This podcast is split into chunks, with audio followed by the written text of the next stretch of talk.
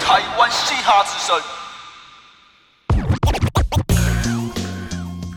Hey yo, what's up？这里是台湾嘻哈之声，我是主持人苏珊。今天来到我们节目的是发行个人首张专辑《大部分的事》的瑞莎，来自正大黑鹰。二零二三年参加节目《大嘻哈时代二》，获得许多听众青睐。他秉持着用嘻哈的态度做自己想做的音乐，擅长用韵脚和旋律串起犀利的歌词，时而幽默，时而一咬见血。他也希望能够透过自己的作品，为阳刚的嘻哈文化注入女性视角。那么，对于瑞莎来说，嘻哈是什么呢？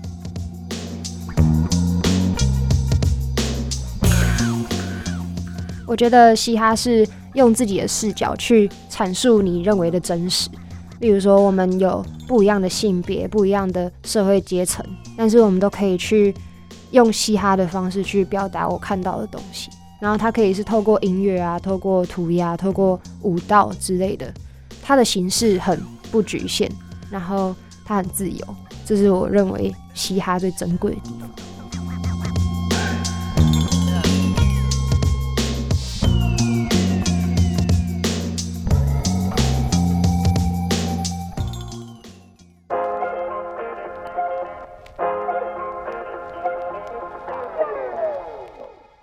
让我们欢迎今天的来宾瑞莎。Hello，大家好，我是瑞莎 Rap Shark，来自台南。有在关注嘻哈音乐圈的朋友，应该都会知道瑞莎。毕竟呢，女 rapper 不多啦，一出来就会很吸引大家的眼球。那瑞莎呢是正大黑鹰出来的，嗯，所以可以推论，开始创作饶舌应该是在大学这个时间点吧。大学开始比较密集的创作，然后高三的时候开始写的第一首歌，这样。哦，所以你实际开始接触嘻哈音乐是什么时候呢？就是开始有在听，然后觉得哇很有兴趣这样。其实我蛮晚的，因为我在小学到高中都是唱合唱团的，哦然后那个时候就是都听什么维也纳合唱团啊，然后或者是一些国外合唱团，或者是很喜欢看音乐剧，所以就会听一些呃音乐剧的东西，比较偏嗯不是流行歌的东西。嗯哇，然后在小时候可能就听华语流行歌长大，例如说嗯周杰伦、陶喆等等的。嗯，但是后来是在我高中的时候，有人跟我同学跟我推荐了熊仔的《无限》这张专辑，嗯那个时候才发觉说，哎、嘻哈就是饶舌很有趣。那个时候只是觉得饶舌很有趣，因为熊仔的文字游戏，然后让我看到就是中文的各种可能性这样子。嗯嗯那开始产生兴趣之后，去听人人有公链这个厂牌的 cipher，然后听热狗、蛋堡等等的，从台湾的一些比较资深的前辈开始听，才开始接触嘻哈音乐。就是瞬间入坑的意思。哦，对啊，哎、那那个同学怎么会推荐这张专辑给你听啊？他可能是只是觉得熊仔很帅吧，哦，他推广就对了。哎、对你去听，你去听，你去听。他是一个迷妹的心态在分享。哦，嗯，就没想到就把你推入坑了。对，那你们后来有一起去看演唱会或有参加活动这样子？对啊，然后他现在我表演，他都也很常会来。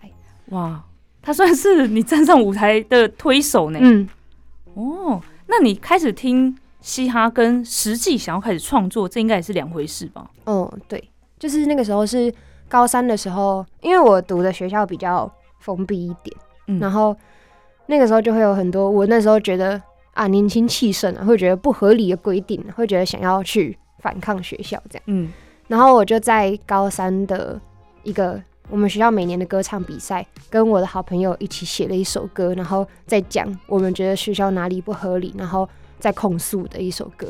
那个时候我是觉得，因为我我想要表达的事情很多，所以我需要写饶舌，因为饶舌可以就是放的文字比较多，嗯嗯，所以那是我创作的第一首歌，就刚好是一首饶舌歌。哎、我想问一下，台下的评审是哦校长之类的吗？没有，他们不是评审，嗯、他们那他们也在听，然后他们他们超不爽的，但评审是那种脸都绿了吧？外面聘请的音乐老师，嗯嗯所以后来我们还是拿了第一名，嗯，哦，但是后来就被叫去学务处骂，然后去校长室骂这样。我很好奇，那现在校长跟老师当时骂你的这些人，看到你现在站上更大的舞台继续骂，会不会觉得很惊啊？哦，我有回去唱学校的尾牙，哦，嗯变成杰出校友了。呃，应该也还不算，但是就是 会也算是有一个和解。跟学校世纪大和解这样嗯子。那有没有特别影响你的歌手，或是哪一首歌就促使你，哎、我也想要站在台上唱歌给大家听？嗯我觉得就是刚刚讲的《无限》那张专辑是让我开始哦，我也想要押韵看看这样子。嗯嗯然后我觉得我很崇拜的人是蛋宝，嗯，就是我很喜欢他看事情的角度，然后还有他对音乐的一些思思考方式，就是我觉得他的东西都是很浑然天成的，嗯这是我想追求的一个目标。嗯嗯嗯。那你这个瑞莎的艺名是怎么来的呢？哦，这个是别人帮我取的，这是一个、嗯也是歌手，那他算是 R&B 歌手，他叫黄柱贤如。哦，嗯，然后那个时候因为我们都是黑音的，就会一起玩。然后那时候我都是用我的本名在表演。嗯有一天我就是觉得说，我想要取一个名字，我想要用另外一个身份去做这件事，这样。结果因为我的英文名字叫 Teresa，哦然后就很多人会叫我泰瑞莎，然后他嗯们比较熟就叫瑞莎这样子。嗯，嗯嗯那我就觉得，就是如果是一一般音译中呃音译中的那个泰瑞莎，我觉得那个太太不像我了，嗯就是嗯感觉有点女性化这样，很很神圣的一个名字啦或。者是很很少女之类的。嗯，哦哦，那你说神圣的是修女的部分。对修女或 天使之类的对感，觉。然后我就觉得好像我还好这样，结果结果那个贤如黄度贤如就帮我换了一个字，就变成瑞莎这样。嗯嗯嗯，然后后来也有人说，就是他觉得我写的歌词蛮犀利的，嗯然后但是平常鲨鱼又给人一个可爱可爱的形象，但是它是可以就是一针见血的这样一咬见血的感觉，所以他觉得很适合放鲨鱼的鲨这个字。嗯嗯嗯，哦，我也觉得这个名字取得好好哦，真的吗？嗯，嗯，就是会让人印象深刻，然后又觉得很符合嘻哈歌手的感觉。哦，嗯，嗯，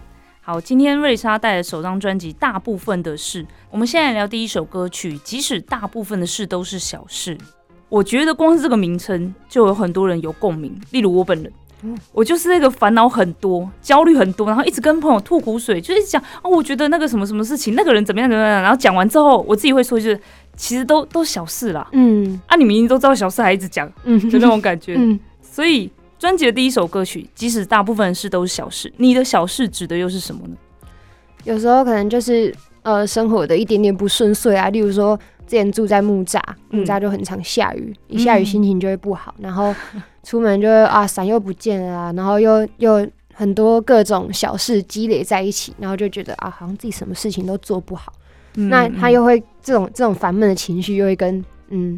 你真的遇到的挫折去连接起来，然后就会，嗯我觉得有点像是我最近学到一个词，就是嗯内耗，就是很多事情都是哦你你想出来的，对，嗯。真的。对所以这首歌就是在讲说，呃，我明明知道那些东西是都是小事，但它还是让我很难以负荷。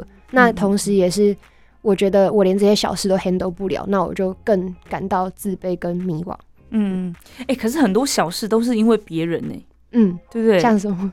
像是像我之前就是疯狂连续遇到很多这种小小很小很小的嗯衰事，嗯比如说我点了餐点，我点 A 就给我 B 这种，然后还连续，嗯，今天也这样子，然后隔天这家也这样子，然后各种那种小事，就是你会觉得怎么这么莫名其妙，嗯可是都是因为别人，嗯不是我。嗯，但我就跟自己讲说，那你有受伤吗？你有不健康吗？啊，好像没有，那就还是珍惜惜福吧。嗯，对对对，有时候会觉得，有时候觉得自己很衰，对，但是后来就想说啊，那是因为我就是不顺遂的时候才会特别去想，所以我注意到的都是自己很衰，但我也没有注意到我幸运的地方。哦，嗯也有这个可能性。嗯那我们来聊这张专辑大部分的事的诞生历程。嗯这张专辑你筹备了多少时间呢、呃，从五月份开始，然后十月发行这样子。那也蛮快的耶。对，嗯嗯嗯。那你事前有做了哪些准备吗？还是说其实这些歌曲早就写好了？呃，大概写好的只有总共七首歌，写好的之前就写好的是四首歌，嗯，但后来都有重新制作，嗯所以还是花了蛮多心力在音乐上面。嗯嗯，然后，但是我事情好像没有什么做准备，就是某一天突然起床就觉得，哦，我觉得我需要发一张专辑，而且这件事情要在今年完成它。我不知道为什么就突然有一个超强烈的这个念头，嗯嗯，结果我就起来开始写企划书，然后，哦，然后我当天一想完，我就把歌序排好了，嗯然后那时候还没有还没有中间的从明天开始啊这些比较黑暗的歌，但那时候我就知道我这边要放一首黑暗的歌，这边要放一首讲什么的歌，然后再接到我本来就有的歌之类的。等一下，等一下，自己写企划书的歌手多吗？呃，我不知道，但独立歌手应该，好像都是要自己写企划这样子。嗯，那那个时候是我想要，我想要组一个我自己的 crew，嗯嗯，就是呃懂行销的人，然后设计师什么什么，所以我觉得我需要让他们知道我要我要做这件事，所以我才会写企划书。哇，哎那你懂得很多哎，因为很多人都是我想写歌，我想唱歌，嗯我想要发专辑，但其实有很多很多，比如说找制作人，嗯，然后怎么去编曲，嗯。怎么去录音，然后后续的行销企划其实才是最难的。嗯，对，你要怎么排上贴文啦、嗯。或者说你要怎么样子让大家去跟你做互动之类的，这些都是你自己去想的吗？呃，我有找朋友帮忙，嗯，嗯然后我也找了制作人阿明，嗯。他是也是蛮多大嘻哈时代的歌手的制作人，嗯嗯。对就是真的做了一张专辑才知道最困难的不是音乐，对，超多人这样讲。嗯那制作人的话是想说，因为在大嘻哈时代有有遇到，然后认识，所以才找他吗？其实我蛮早以前就在他们的音乐工作室做歌，嗯所以就一直都认识。嗯，所以他也会比较了解你想要的方向，这样子。嗯嗯，就相处起来都还蛮蛮顺利的。嗯嗯。那这张专辑的概念跟发想是怎么来的？就是在一天起床之后就突然文思泉涌吗？嗯、我觉得一开始是先有头尾这两首歌，嗯嗯嗯。然后第一首歌我们刚刚听的那首，即使大部分的事都是小事，是我年初的时候就写好的歌。嗯那那个时候刚好有另外一个制作人，他就编好，就是我就那时候就跟他说，哎、我接下来想要发一张比较完整的作品，想要请你帮我重新编这首歌。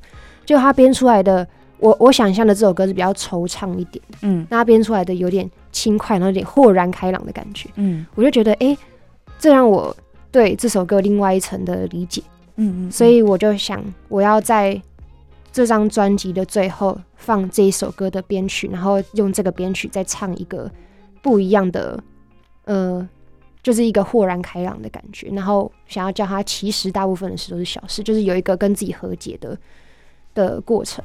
嗯所以是头尾这两首歌定好之后，我就在想要怎么从第一首到最后一首的心境转变，嗯嗯嗯才有了后续的概念。这样嗯嗯。那那个心境转变，你是怎么去做设定的呢？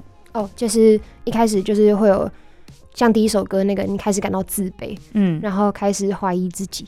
到第二首歌是《The Haunted House》，它是在讲一个闹鬼的房子。嗯然后那个时候就是你变得有点神经质、疑神疑鬼的，它是一个半夜失眠、睡不着的状态，这样。嗯嗯嗯然后你一直在想到底是什么东西闯进来了，最后才发现，呃，被就是被侵扰的是你自己的脑袋，那一栋闹闹鬼的房子就是你的大脑，这样。嗯嗯嗯，对。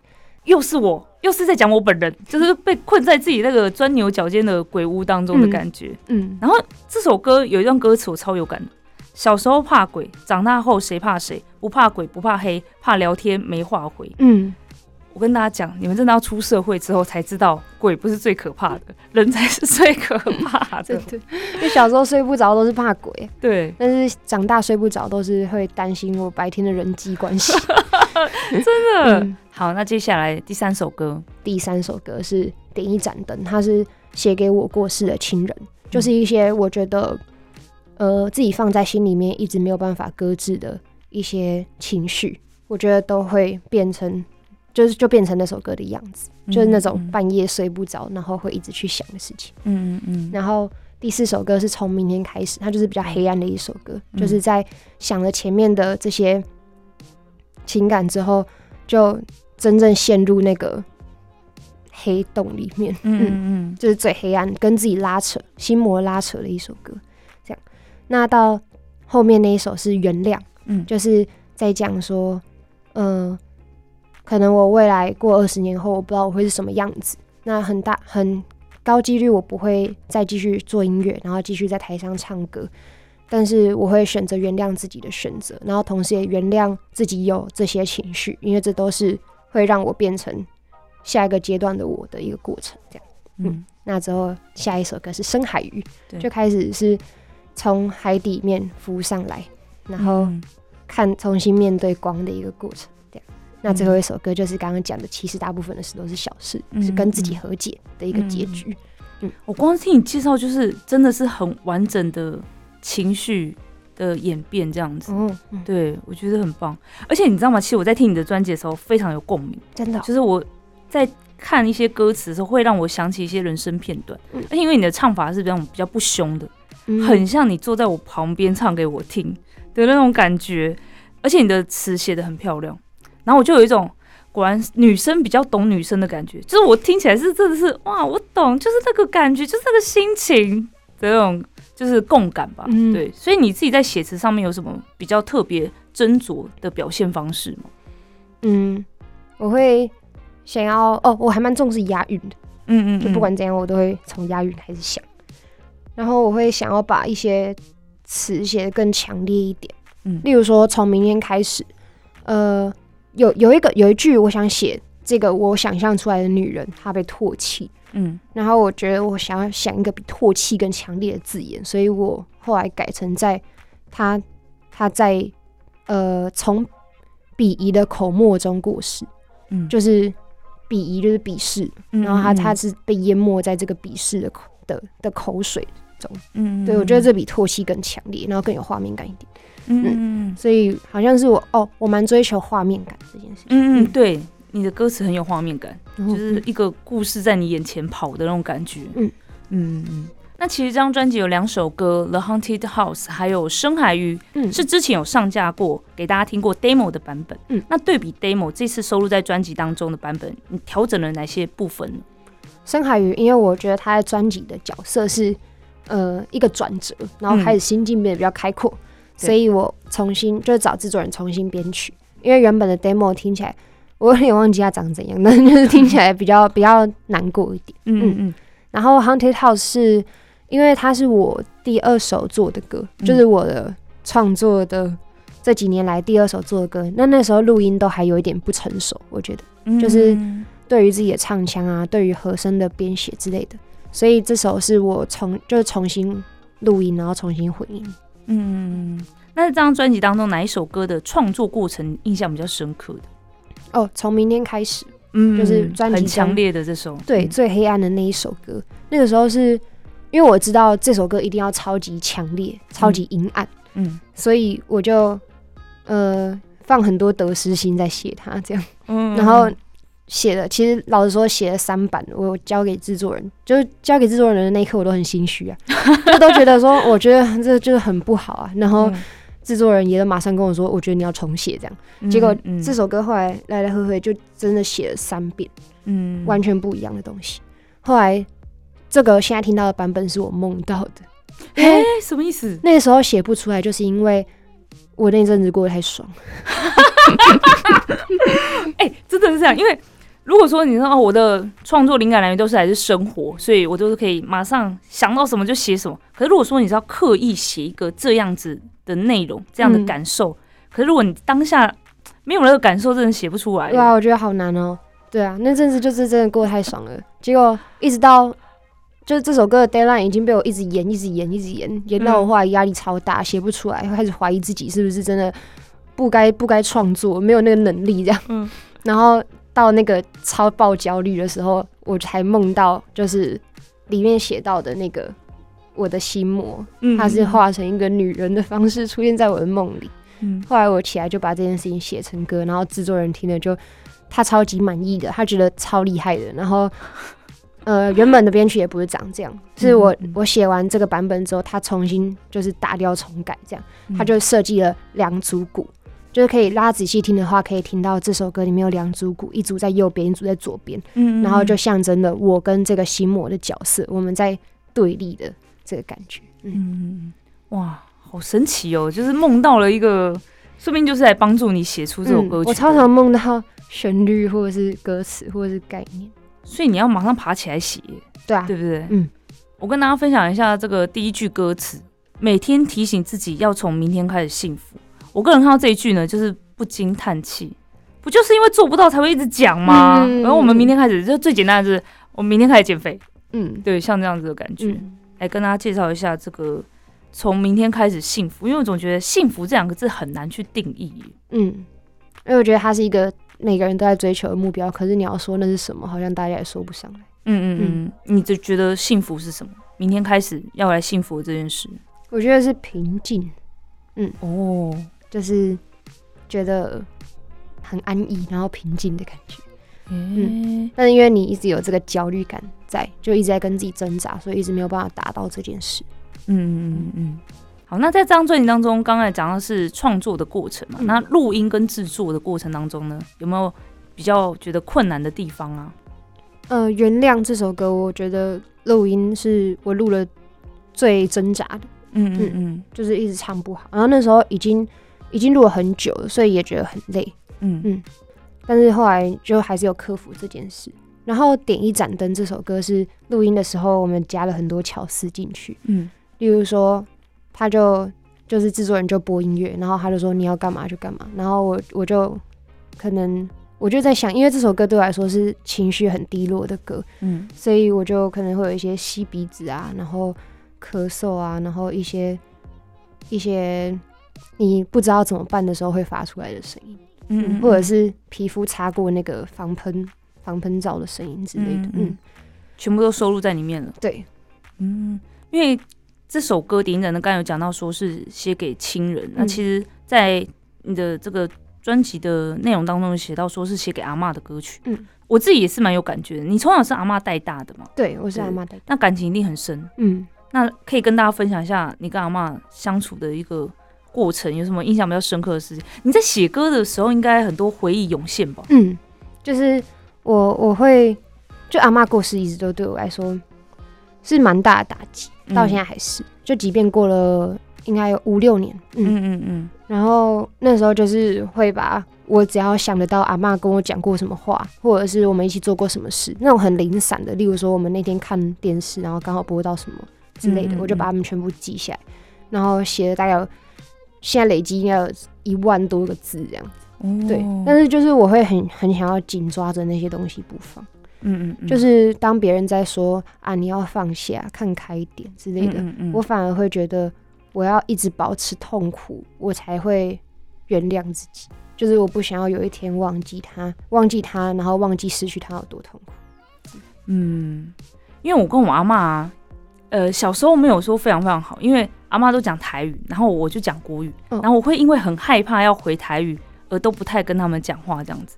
然后我跟阿妈变好的一个契机是，我在大学的时候突然很喜欢听演歌，我本来就是在听日本歌曲，嗯然后突然很喜欢演歌，然后隐约记得就是阿妈好像有喜欢哪一个演歌歌手，美空云雀，就大家都有在讲说阿妈很喜欢听他唱歌什么的。然后我就开始因为接触演歌去听很多，然后去看很多影片这样子，嗯然后想说，哎、那我好像可以跟阿妈因为这件事情可以有有一些话题这样子。然后刚好那时候有几个演歌歌手来台湾开演唱会，然后我就想说啊，那我可以带阿妈去听演唱会这样子。然后我那时候真的是用尽就是这辈子的台语去跟阿妈讲那个，然后阿妈都会讲说你要不要讲国语好了这样子那种程度。但是阿妈就觉得很开心，就是哦我还可以带他去看演唱会啦，或是干嘛之类。可是这个快乐时光真的是蛮短暂，就突然阿妈去，呃，就是突然昏倒还是什么，然后送到医院，就发现有脑中有有那个血管，好像是快要就是爆开还是什么之类的，然后就是要开刀，可是开刀的几率又是百分之五十这样子，哦，嗯。然后那时候就是在最后的时候，哦，那时候我还刚好是考上了研究所，然后在阿妈住院的时候，我就跟她说：“啊，哎、阿妈，我考上研究所。”然后阿妈就觉得很开心。那其实就等于说是阿妈的最后的那段时间，最后那一年，就我们相处的很好这样子。然后她只要逢人，比如说那个亲戚结婚啊，她就会去带着我，然后到处跟她说：“哎、我这个孙女多厉害，还带我去看演唱会啊，考上研究所什么之类的，就是一直夸这样子。”然后我现在就是也是过了蛮多年的，嗯可是我现在每次回想阿妈的事情，我都会想到这个好的，就是至少嗯在最后的，就算只有一年时间，可是我们聊了很多，然后做了很多很开心的事情，嗯这样子。嗯所以，其实我在听你这首歌的时候，我的想法就是，真的就是那些难过的情绪，一一定还是会有，因为想起来还是觉得很难过但是，就是只要去想说，哦，我们有保留很多很美好的回忆，嗯就很棒，这样。嗯，而且我因为我是阿妈带大的，所以我觉得我会去变成跟他越来越像。哦，像是习惯什么的对？然后还有，因为其实我真的很不喜欢读书，嗯。但因为我阿妈就是他们那一辈，她是家里面的大姐，嗯。所以她小时候都要放弃读书的机会，然后让嗯。弟弟、就照顾弟弟妹妹啊去赚钱，然后让读书的机会给更小的小朋友这样。嗯嗯嗯，但是她其实是很喜欢读书，然后成绩很好，她小学是第一名毕业的，对，嗯然后她就一直觉得很遗憾，她没有办法完成这件事，所以他就会一直跟我说啊，你也是家里面的大姐，你要帮忙阿妈，就是完成她的梦想这样。嗯，所以就是，虽然我真的很不喜欢念书，但是就是我还是有尽力，就是做到一个还可以。嗯嗯嗯嗯所以我那时候就是阿妈要走的时候，我就写了一封信，然后念给她听。那时候我就跟她说，我想要背着你的影子度过余生。嗯嗯所以这就是我写这首歌的概念，就是因为我想要做这件事情，所以我要把一盏灯点起来，让那个影子的轮廓更清晰。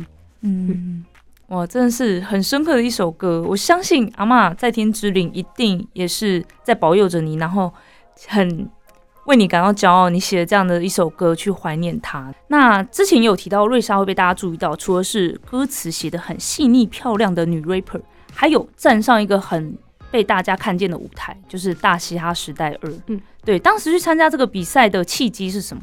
就是我想要看自己在高张力的状环境下会有什么成长。嗯嗯嗯，你们这个比赛是一天录很多场次吗？哦会前一天彩排，然后隔天就录一个阶段，嗯呃，录可能第一轮六十秒这样，嗯然后然后隔天再彩排，然后再录下一个下一轮是 cipher 这样，嗯所以它是连在一起四天，然后你要准备两个阶段的演出。嗯，所以你一开始海选的时候就有看到旁边其他参赛者吗？哦，我海选的时候遇到的人都后来就没有进去。哦，嗯原来如此。我想说，你会不会看到大家啊？有有哪些人？哪些人？哎，好像有在网络上看过，怎么大家都来了？会很紧张这样？对，但是大嘻哈就真的是一个追星的地方，就是那种小时候听小时候听他们唱歌，然后突然出现在旁边，很酷。嗯，嗯嗯？那你身边有其他的，就是算是战一起友，对对对，或、哦或者说，哎、你也要去参加，我也去参加这样子的。有像正大黑鹰就蛮多的，你们是团报吗？没有那个我们真的没有讲好，然后都是进去看到名单，哦，你有去比哦这样。对嗯对然后那个时候就是像宽手，嗯，对他还是比较蛮后面的，这样他都会开车，就是要去露营的时候就开车啊，因为我们都住木栅附近，嗯嗯，开车载我们去这样。嗯，然后嗯每次都会这台车的人越坐越少，很残酷。好难过、哦。嗯，那你自己有没有印象比较深刻的事情？比如说导师啊，或是站上的那个舞台的感觉，或是其他选手有让你比较印象深刻的？哦，我觉得我真的是快吓死。嗯，每次我总共我总共比了两轮而已，然后嗯。我我每次上去我都超级紧张到一个不行，嗯。然后就是紧张到没有办法好好唱歌，我觉得，嗯，因为那阵子没有很多演出，然后嗯。台风也不够好，嗯。但是我就后来被淘汰之后，我就在后台又吃一堆便当，因为我就觉得我要走了，我要我要吃，我要把便当吃回本，这是我最后一次吃便当的机会。因为它便当是很好吃，是不是？还好，但我就真的是下去领便当，对对，下去领便当了这样子。然后就把一堆人说林杰新的便当也被我吃掉了，大家的便当都被我吃掉。想说反正你们还有下一场了，嗯这个先我吃了这样子。所以当时你觉得自己台风还不够好，嗯，那后来有做了什么样子的调整？像呃今年就累积了比较多演出机会，嗯嗯嗯，然后会这现在现在的紧张已经不是不知所措的紧张，比较是热血沸腾的紧张。哦然后我还蛮享受那个感觉。嗯嗯嗯，哎、我好像看过蛮多，就是歌手去参加这个比赛，就这种就是高压力的比赛之后，好像可以豁出去的那种感觉。嗯嗯，对，我觉得嗯还是要去看看才知道。嗯嗯嗯。那这个比赛应该对你都是比较正面的影响嘛？刚才有讲到说，哎、你可能就是知道怎么去做调整自己，或是有影响到你之后创作的方向吗？比如说去听了大家创作，然后听了导师们的分享之后，对于你自己创作方向上面有做什么样子的新的发想吗？嗯，我觉得有诶、因为就听到了更多元的嘻哈的样子，嗯嗯嗯然后也会让我去思考音乐性这件事情，嘻哈的音乐性到底是什么？然后我应该要怎么让我自己的作品里面增加那些音乐性？嗯嗯嗯，所以这个能量有带到你的专辑当中。嗯，我觉得有，然后也让我更认识自己，才有办法就是做一张比较是剖析心心理层面的事情。嗯嗯嗯，那有促成很多的合作契机吗？哦，有，嗯嗯，就是认识了很多很多朋友们。嗯，嗯嗯然后像是今年有发一首跟大嘻哈的选手生态，嗯，他是日本人，嗯然后我们有发一首单曲叫做《吃坏》。嗯，嗯，那未来还有想要跟谁一起合作吗？未来我也想跟，嗯、蛮想跟阿夸妹一起玩，嗯。嗯然后还有阿法，嗯嗯嗯，为什么会特别想要跟这两个人合作呢？因为我觉得阿夸妹也是写歌词写的很美，嗯，那她是写台语写的很有诗意，嗯嗯嗯。然后她的台语是，呃，因为现在蛮多你可能年轻一辈的台语歌就是是用台语创作没有错，但是他们的旋律走向是跟这个声调可能有冲突，哦，但是但是对又有导音的状况，嗯。但是阿夸妹的是他就是很浑然天成，嗯嗯嗯，就他写的台语，他他台语怎么念，他旋律就怎么唱。嗯嗯嗯。嗯，哇，这个真的很难呢。对啊，我觉得很了不起。嗯嗯 对，阿法是因为，呃，我很欣赏他的 grooving，就是他的律动感。嗯嗯，哇，很期待之后会有更多的火花出现。嗯嗯。瑞莎到目前为止其实有不少比赛或者是演出的经验嘛，然后在去年底还举办了个人北中南的巡回。听说演唱会的一切都是你自己包办的，哦，我跟我的也是在做经纪的朋友，我们两个，嗯嗯你们是什么时候开始筹划的？是也是跟专辑一起同步吗？嗯，大概八月的时候，然后第一场巡演是在十一月。嗯嗯嗯嗯嗯。所以演唱会的内容是，就像你刚才说，你做专辑这样，先自己写一个完整的企划书，到底想要做什么样的内容，这样子吗？哦，就是那时候我就是在 IG 问大家有什么有想要在哪一座城市嗯听歌这样，嗯然后最多人讲是台中。嗯那因为我本来就会在台北跟家乡台南办演出，所以嗯后来就加了台中这个地方。嗯，后来就是台北、台中、台南这样子。嗯，然后先确定了城市之后，场地的部分，哦，场地的部分就是我们找了大概一百一百到两百个人左右的场地，嗯。就觉得他是我可以跟大家有蛮近的距离这样。嗯嗯，嗯，然后听说你北中南的特别嘉宾都不一样，我找了在地的嘉宾，哦，就像是台北就找了宽手跟林杰星，嗯，然后因为我觉得还还有神态跟派卓，就我觉得台北是比较比较潮流一点的，所以就可能就找一些比较 new wave 的曲风，对。然后台中对我来说是比较街头感的，嗯嗯，所以我就找了小卡比跟杨丽来嗯担任我的嘉宾。那台南就是我觉得是在地，然后他也是我的家，所以我就找了 Aquaman，就也是台南出生的，然后还有我很崇拜的小人老师，嗯对，就也是一个圆梦的感觉，嗯嗯嗯，因为也是小时候就很欣赏小人老师的歌，嗯，那你是怎么样子去邀请小人老师的？哦，因为他好像就是之前有看过表演，然后他好像看起来蛮喜欢的，那我就我就厚着脸皮去密他这样，嗯，然后他也很爽快就答应，哇，好棒哦！因为一般来说，对，你会觉得那个 level 有点有点落差的对。人，就是想说他会答应吗？可是我不想做，等级的，对啊，我就想做这件事情要怎么办？那你真的也是有被大家看见啊，而且大家都很喜欢你的音乐，才会想说，哎、如果你发出邀约，很开心可以跟你一起玩的话，当然就答应这样子。嗯嗯，那整个过程当中，你觉得最辛苦是什么？办演唱会？嗯，可能是行政上面的事情，对啊，嗯，就是真的要顾到蛮多事，例如说，呃，可能动线啊，然后可能那个流程要怎么样才会顺畅之类的。嗯嗯，所以你当时已经算是艺人办演唱会公司了，这样子。嗯，算是，嗯，哇，哎、我我先问一下，你一场演唱会票多少钱呢、六百块，六百块可以看这么多人哦、嗯，怎么这么划算？就是一个友情友情赞助他们，他们友情赞助我，嗯，嗯，所以在办完这个演唱会之后，有什么样子的的想法嘛？就是下次还是找专业的人来好了。有一点点，然后 会觉得，呃，我我我我觉得我很明显感觉到我现场有变强。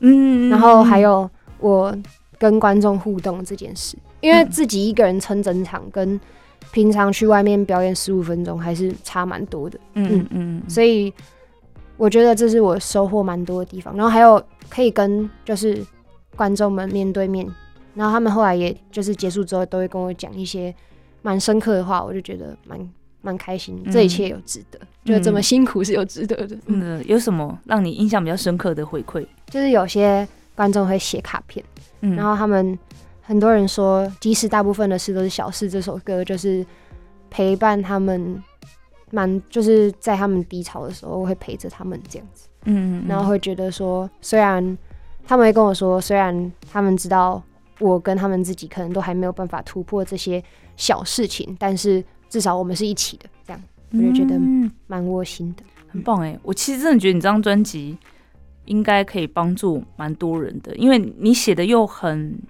很细嘛，就是就像刚才讲的，那画面感很强烈，所以每个人在听的时候，他一定会想起他那个当下，不管是很迷茫啊、很挫折的的那个状态，嗯，然后听了你的歌会有一种被疗愈的感觉。哦，对，所以我觉得应该是鼓舞蛮多人的。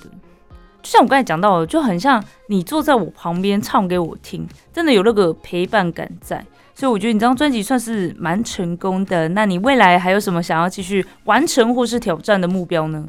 哦，我未来想要做呃比较律动感强烈的歌，嗯因为我觉得我把我所有写词的能力全部都点在刚发的这张专辑，嗯，嗯然后未来我想要去增进自己的音乐性这这方面，嗯。嗯嗯然后我想要做一些可能比较拉丁的曲风，或者是雷鬼之类的，就是嗯会让人家想跳舞的歌。嗯，嗯嗯嗯，就没有这么局限在说嘻哈音乐应该是什么样子。哦对，我觉得我一直有把一句话放在心里，就是呃，用嘻哈的态度做自己想做的音乐。嗯嗯嗯，就是我不一定要做饶舌歌，或者是做很大家会归类在 hip hop 的音乐，但是嗯我都是写我自己认为有符合我心中的嘻哈精神的的写歌方式。例如说，我讲真实的事情，然后我用自己的视角讲事情，或者是我很注重押韵之类的。嗯嗯嗯嗯嗯。那你对于现在这个台湾的嘻哈音乐的现况有什么样的看法？我觉得现在真的是在外面走路都会撞到老舌歌手，超 超多老舌歌手。嗯然后我觉得这是好事啊，就是呃越来越多人投入这件事，然后会让他的音乐的可能性更大。